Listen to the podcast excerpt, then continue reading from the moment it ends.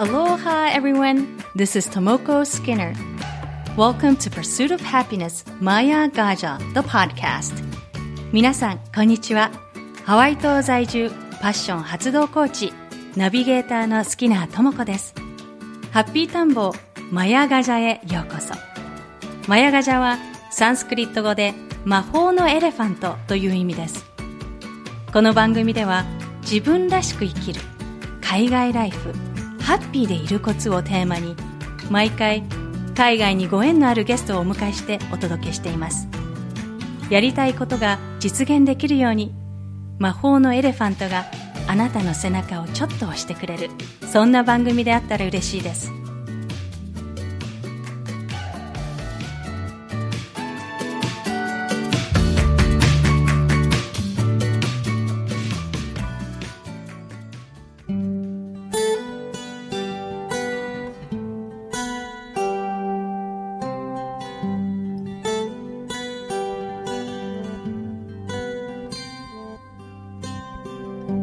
ハッピータンボマヤガジャエピソード19今回のゲストは LA 在住のベーシスト坂口薫さんです。薫さんは1980年代前半にアルファレコードキングレコードに所属し女性バンドの単語ヨーロッパとして活躍。バンド解散後には女性だけのサルサバンド地下ブーンの一員としても活動されました。その後単身渡米し LA でも音楽活動を開始。現在は海外在住メジャーデビュー経験のあるメンバーらとオセアーナという女性バンドの一員として日米で音楽活動を精力的に行っていらっしゃいます。その他同じく LA 在住でシンガーのベノア・マサヨさんとわらべ歌とヒップホップを融合した音楽ユニットオーバンズの活動も開始されました。それでは前編をお聞きください。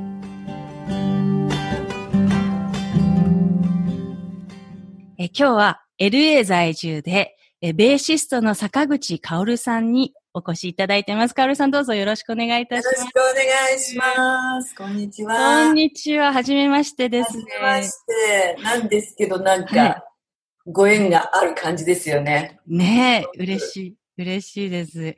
カオルさん、あの、いや、ちょっと、カオルさんの、あの、経歴ものすごいなって、あの、プロフィール読ませていただいて、はい。あの、こう、伝説的な女性バンドにいくつも参加されていて、その、あの、言ってるんですけどね、あの、80年代と90年代にご活躍されてた女性バンドなんですね。はいはいはい。で、一つが単語ヨーロッパ。で、もう一つが、あの、サルサバンド。女性だけのサルサバンド、近部はい。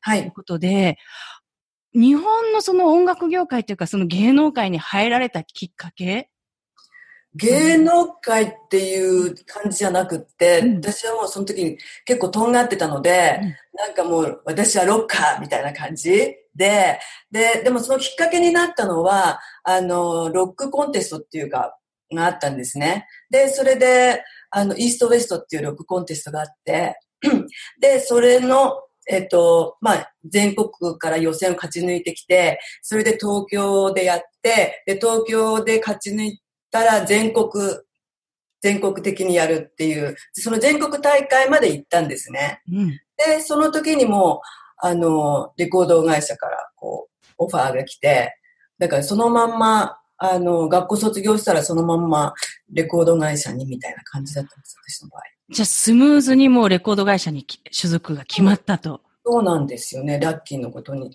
で、その、あの、イーストウエストっていうのもいろいろな、やっぱサザンオールスターズが一番かもしれないんですけど、あとカシオペアとか、あと爆風スランプのメンバーとか、うん、あの、もう本当いろいろなミュージシャン出身なんですね。一番、だからロックコンテストがなんかすごく流行ってた時期で。はあ、そうな、で、当時からベーシストとしてもう活躍うん、ベベースがやっぱ好きで、ベースをやりやり始めて。それはでも大学に入ってから、あの、ベースを始めたんですけどね。えー、あの、音楽との、その、出会いっていうか、もう幼少の頃から、小さい頃から音楽との関わりがあったんですか？えっと、それはもう皆さんも同じようにヤマハ音楽教室に通って、で、それで、えっと、中学ぐらいになって、やっぱり、あの、スポーツするから、あの、めげて、私バレーボールやってたんですけど、突き指だらけになって、もうピアノ弾けなくなっちゃって、うん、で、それで高校に入って、で、あの、まだちょっと、あの、ちょっと死後なんですけど、ロックは不良だって言われてた時で、で、その時にもハードロックとかもメタルとかすごい好きになって、で、それで、まあ、その時は何かな、高校の時はキーボードとかがいいかなとか思ってたんですけど、で、大学に入って、で、軽音楽部に入って、そこから初めてベースをやり始めたっていう感じですかね。そうなんですね。あの、初めてベースを始めた時って、そのなんかこうセンセーションっていうかその感覚として、あ、これだ、私がやるべきはこの楽器だって思ったんですか？あの、なんか好きな先輩がいて、で、それで彼がものすごくかっこいい弾いてて、で、私も弾いてみたいなっていう、そんな、そんな感じです。あ、そうなんですね。はい。申し訳ないですけど。えー、で、それで、そのコンテストがあって、それで、レコーディング会社、レあの、レコード会社に所属になって、その後ってどういうふうな、こう、流れになるんですか？こう、レコード会社に所属して、それから。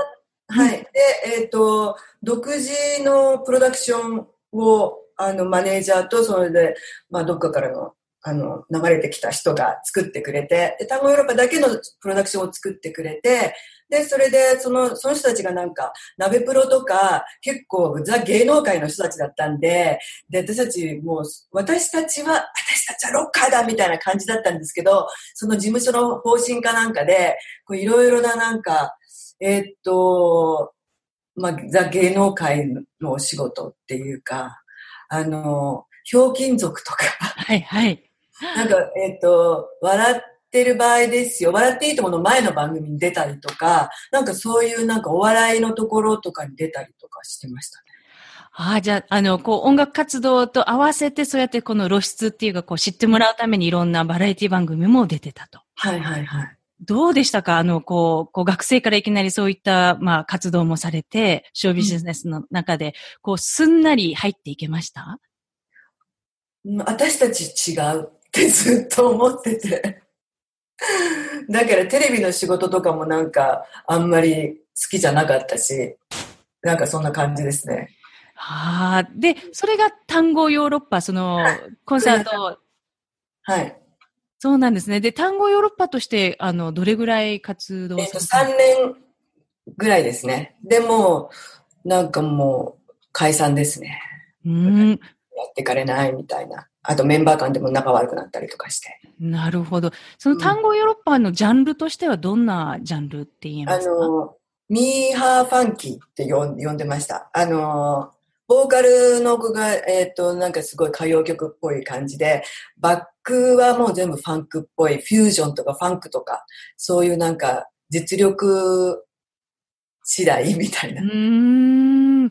じゃかなりあの、面白いですよね。ミーファー、ミー、ミーハーファンキーっていう、うん。そのミスマッチがすごいなんか珍しがられてましたね。で、3年後に解散して、その後に、じゃあ、チカブーン。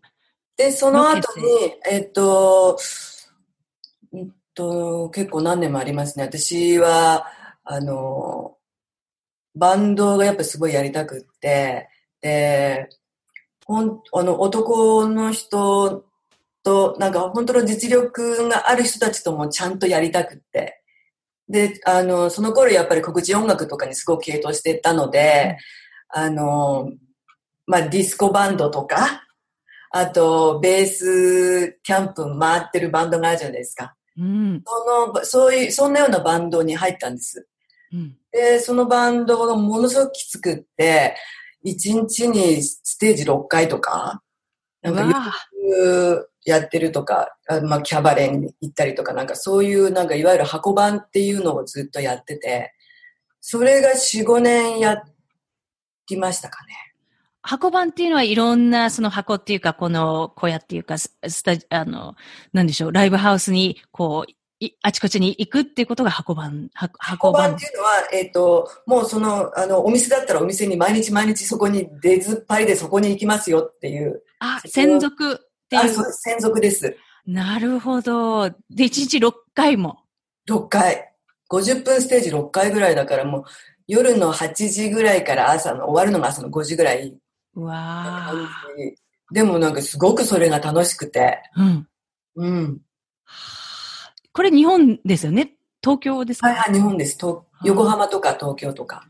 あ、そうなんですね。じゃあ、あの、あの、一つお聞きしたかったのが、その、こう、ライブ、こう、CD のレコーディングをするときと、あと、テレビでの、この、たくさんいろんなこう音楽番組とかも出られてると思うんですけど、その音楽番組と、あとレコーディングスタジオで、あの、演奏するのと、あとはライブで演奏するのと、この三つの中で、どれが一番カオルさん好きですか？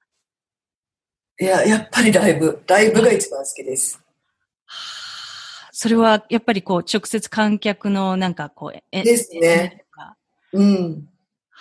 エネルギーをもらえるし、エネルギーをこう出すとそのまま帰ってくるし、なんか、うん。なるほど。ね、あの、こう、ちょっと、こう、例えばあの、私も高校生の時ちょこっとだけバンドでドラムやってて、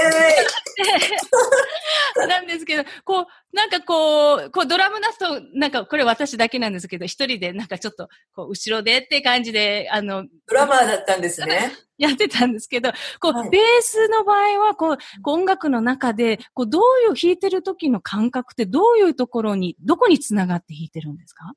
あのーちょうど私が、あの、まあ、80年代、90年代って、黒人音楽でも、あの、日本ではチョッパーって呼ばれてるんですけれども、あの、ベースをこうなんかパーカッシブに弾くので、あの、ブラザー・ジョンソンとかも、ベーシストがすっごい花形になって、それまでは、ベースっていうのはドラムの横にいて、こう地味にドーンツトトンみたいな、なんかそういう感じの役割だったんですけど、もうそのくその、その時期を、になって、ものすごいもう脚光を浴びちゃうんですよね。花形。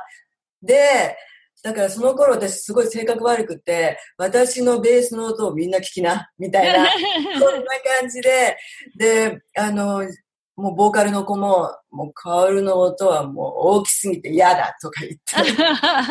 そうなんです、ね。感じなので、その頃はなんかもうすごい高飛車な感じで、最初はそんな感じでした。で、それでその、さっきも言った箱版になってから、ベースの役割、あの、メロディー楽器とリズムの、あの、何？あの、橋になるブリッジになるっていうリズムも私はやるし、メロディーもやるし、そのつ、つ、綱渡り、綱渡し？うん、うん。つなぎみたいな感じ。つなぎみたいな感じで、すごい重要な役割なんだよ、ベースっていうのはって言って。あともう、あの、イントロがあるでしょ？イントロから歌が入るでしょ？そしたらもう一気にもボリュームを下げて、みんな、みんなが耳、みんなの耳がボーカルに入っていくようにっていうような、そういうふうな教えをして、やっとなんか、ベースの役割をちょっと理解うん。そのベースの役割を理解したきっかけっていうか何かこう、あったんですか？そういう何かこう出来事って。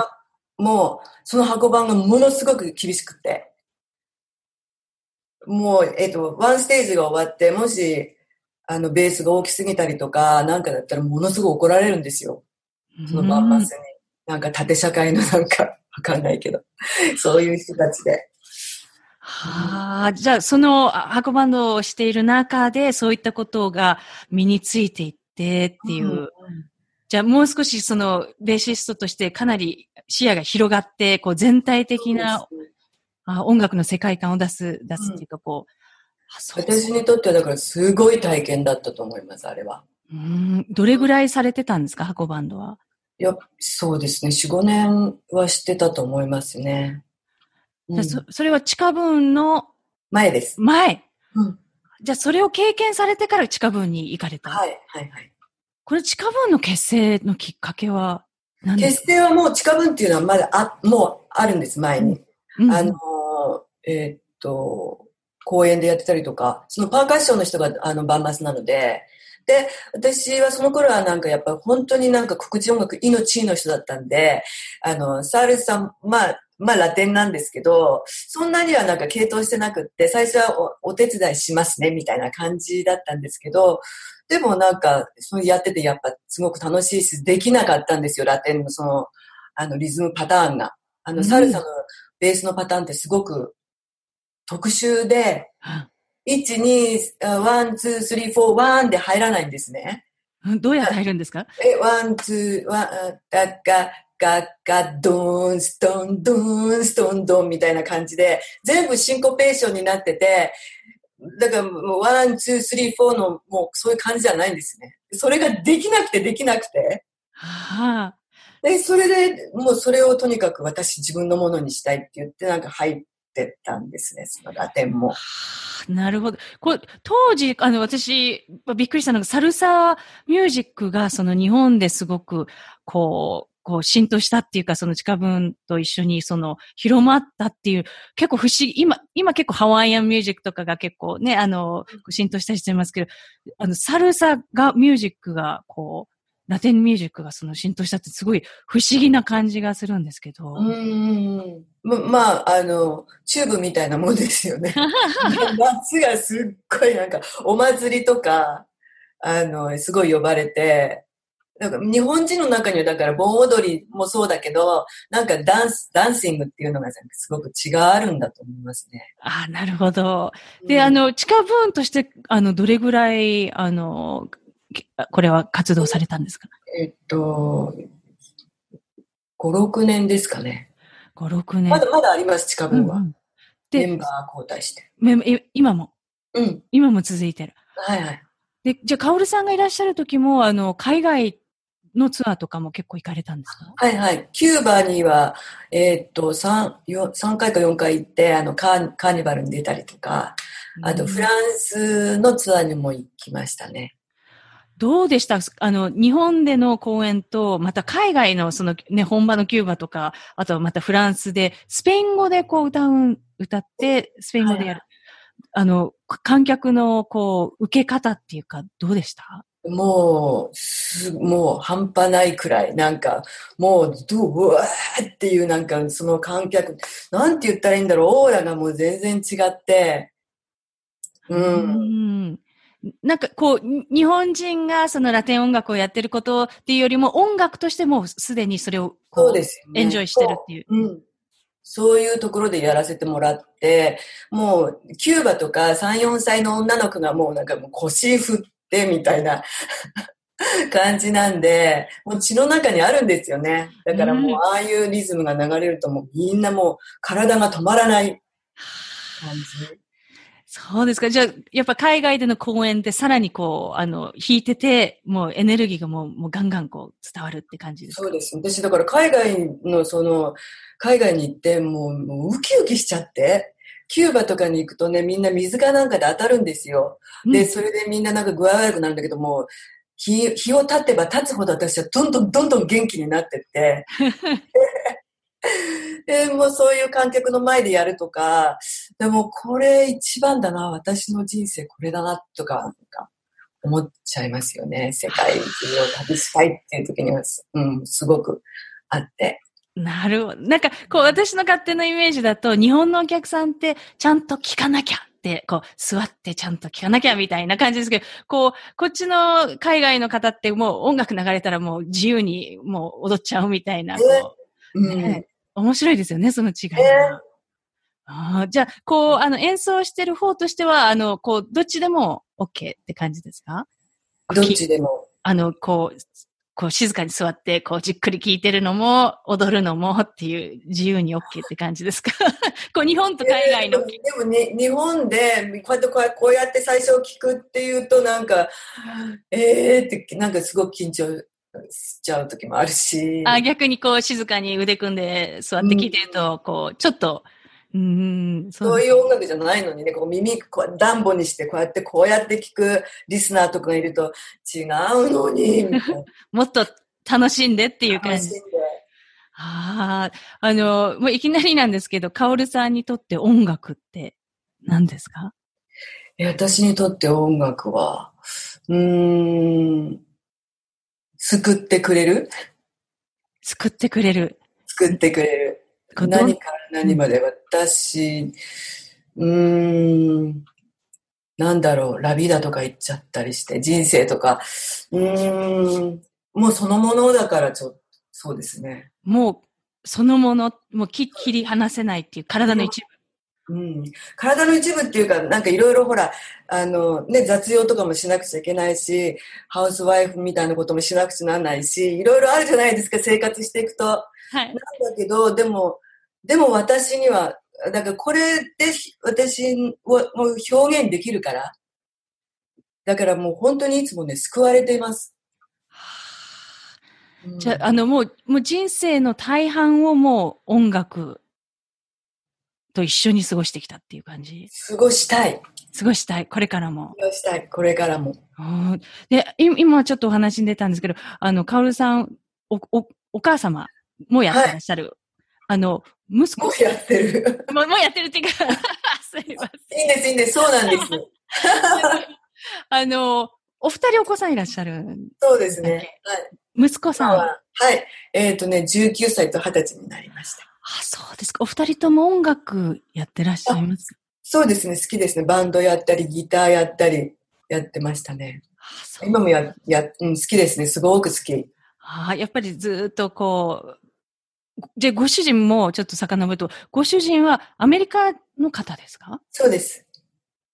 どうやって、そのアメリカ人のご主人と出会ったんですか？えっとですね、そのさっきも出てきた地下ブーンっていうのが、えっ、とビ、ビクターレコードっていうレコード会社だったんですね。で、それとの、そのレコード会社との契約が切れて、私はなんか、これがいいチャンスかもしれないと思って、ベース一本持って、で、アメリカに行こうと思ったんです。うん、で、まあ、あの、友達が紹介してプロデューサーに会ったりとか、あの、乱入したりとかしたりして、なんとかなるだろうと思って。で、まあ、ベース持って友達のうちに居候してもらって。で、それで、その時に、えっ、ー、と、その友達が、えっ、ー、と、引っ越しパーティーやりますよ、みたいな感じで。で、みんないろんなミュージシャンとかが来て、で、そのうちの一人が今の旦那さんで、で、彼はその時、あの、ベースを弾いてて、ベーシストだったんですね。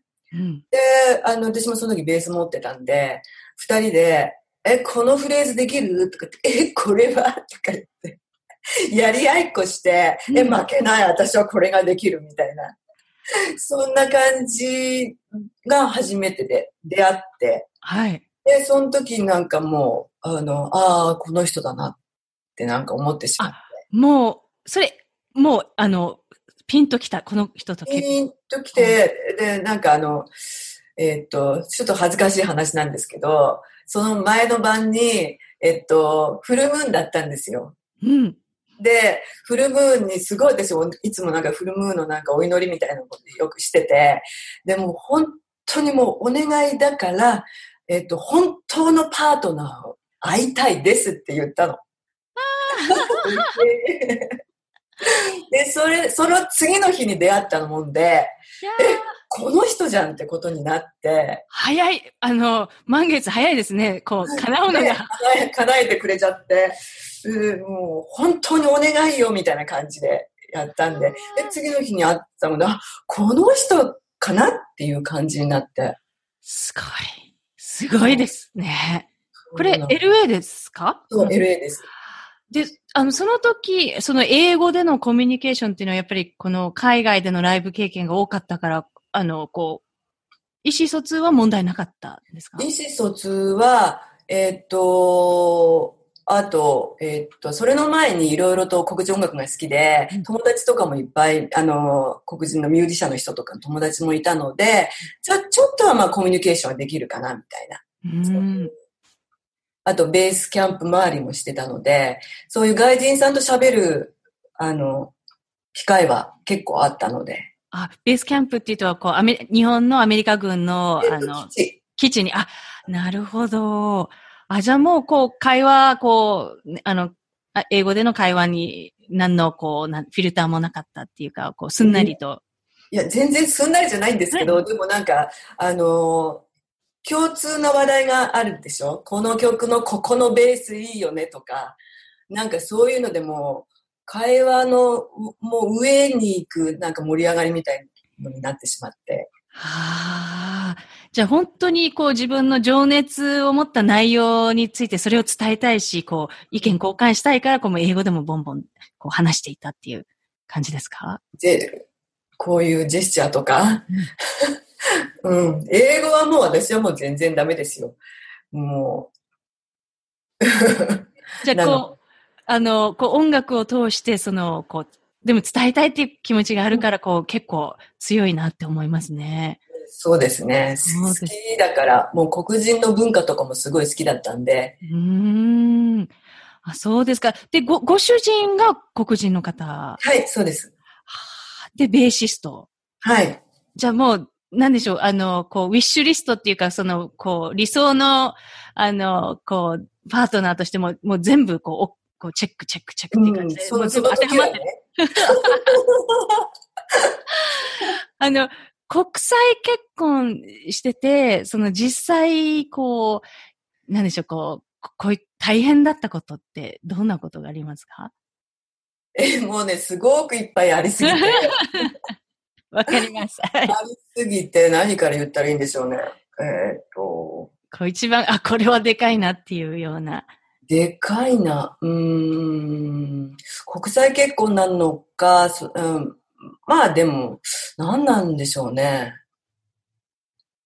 現あだからお、あの、お互いがすり寄ってる時はもう本当に、あの、コミュニケーションできるんですけど、なんか、あの、やらなくちゃいけないこととか、いろんななんか雑用、そう盛り上がってる時期が終わった後の 生活に関するものの中でのコミュニケーションが一番難しいですね。はあ、それはどうやって、その、乗り越えたというか、こう、すり合わせていいや、今もです。なんとかして、あの、音楽に助けてもらったりとか、それちょっともう永遠に続くかもしれないですね。そのコミュニケーションの違い。あの、ね、やっぱり日本語で、うえーっていうのと違うじゃないですか。はい。ともこさんもガーって言えると思うけど、私はもう、まあ、全然ダメで、だからそういうのはもう一生、一生つきまとうと思います。そのコミュニケーション、ブレイクダウンっていうか、そういうのは。そのな、そんな中で、こう、例えば、こう、言わないっていうオプションを取ったりとか、こう、抑えるっていうオプションを取ったりすることもあるんですか？もちろんです。言うのが、花でもね、あの、もう二十何年も一緒なので、そう、そうなっちゃいますよね。はあ、なるほど。で、その中で、あの、息子さんたちは、こう、日本語も英語も話されるんですか、こう、日本語をキープしたのはどうやってキープしたんですか？日本語私、えっ、と、ちょっと行ったり来たり、日本と行ったり来たりしてた時期があって、で、その時に、えっ、と、日本で彼ら、あ小学校の時3年間ぐらい住んでたので、その時にあの、あの、教育ママになっちゃってうん、クモンかなんかに行かせちゃって。なので、あの、まあ、日本語は小学校2年生、3年生ぐらいまでのレベルだったらなんとかなりそうですね。なるほど。この日本でその教育ママになっちゃった、こう、いきさつっていうか経緯はど、ど、どうしてそうなっちゃったんですか？うーん、うーん。どうしてなんでしょう。みん、やだな、こういうの言いたくないけど、みんながやってたからかな。うん、あ、もう日本の、それが当たり前だった日本では。うんああ。で、あなんかインターナショナルスクールみたいなところに行ってて、で、やっぱり日本語のレベルをキープしなくちゃいけなくて、で、みんななんかクモンとかに、いママ友っていうんですかね、がやってたので、じゃあうちの子もみたいになっちゃったんですよね。なるほど。で、アメリカに戻ってきてからはどうですか？その、こう、子育てや育児の教育の方針はどう私にはだから、えっと、私は彼らと喋るときはもう絶対日本語喋るようにして、それぐらいですかね。あーごご主人は日本語を話しは、ます？もうほんのちょっと。そうですか。それはすごいですね。素晴らしいですね。なるほど。あ、そうなんですね。じゃあ、こう、何でしょう、こう、ご主人との会話は、英語、日本語もちょこっと入って。はいはいはい。そうですか。じゃあ、こう、ご主人とは、その、こう、もちろん、あの、生活のパートナーとしてもそうなんですけど、その、今、その、ご主人が音楽プロデューサーをや、もやってらっしゃって、はいはい。あの、その、すプロダクションのベーシストとしても、あの、カオルさん関わってらっしゃるんですか？はいはいはい。どうですか？その、まあ、ビジネスパートナーというか、その、そのキャリアでのパートナーとしては、またこう別に、あの、なんでしょう、こう、家庭のパートナーとは別に仕事でのパートナーっていう関わり方だとまたスタンス違ってきま、違ってきますか？そうですね。あの、もうプロデューサーと一ミュージシャンなんで、あの、もう、はい、わかりました。こうですね、みたいな感じで、あの、やってます。切り替えって、こう、結構スムーズにいきますか？その、モードの、こう、プライベートと。さっきも言ったように、こ心の中でいろんな葛藤があるんですけど、でも、その、だからスタジオに入ったら、やっぱり彼が一番リリーダーなので、言うこと聞かないと。まあ、彼の音楽なんで。なるほど。うんあの、彼はあの音楽プロドプロデューサーとしてどんな音楽を今、あの、制作されているんですか？えっと、まあ、メイン、メインがヒップホップですね。うーん。じゃあ、ヒップホップの、こう、ベースを、カオルさんがやってらっしゃる。はいはいはい。うーん。また、あの、先ほど、その、あの、単語ヨーロッパでのベーシストとして、そしてチカブーンとかの、あの、サルサのベース。で、またヒップホップのベースって、また、こう、全然違うものなんでしょうか？そうですね。でまあ、でも、あのーリズムブルースっていうふうにしちゃえば、あの、同じ感じですかね。うーん。でも今のヒップホップのってもう、一曲全部わーって弾くんじゃなくって、4小節とか、まあ8小節、まあ4小節ですかね。それをや、やって、まあ2小節の時もあるけど、で、それのループ、それをつなぎ合わせるみたいな、今のコンピューターってそうなってて、そういう、そういう音楽がなんかすごく、あの、メインになってるので、うんあの、最初から最後までこうやって一曲を弾くっていうことはないです。ああ、なるほど。じゃあ、こう、いろんなスタイルの、こう、ビートが入ってるって感じ。うん。Thank you so much for listening to Maya Gaja, The Pursuit of Happiness. 番組をお楽しみいただけたら、ぜひレビューに感想をお書きいただけると嬉しいです。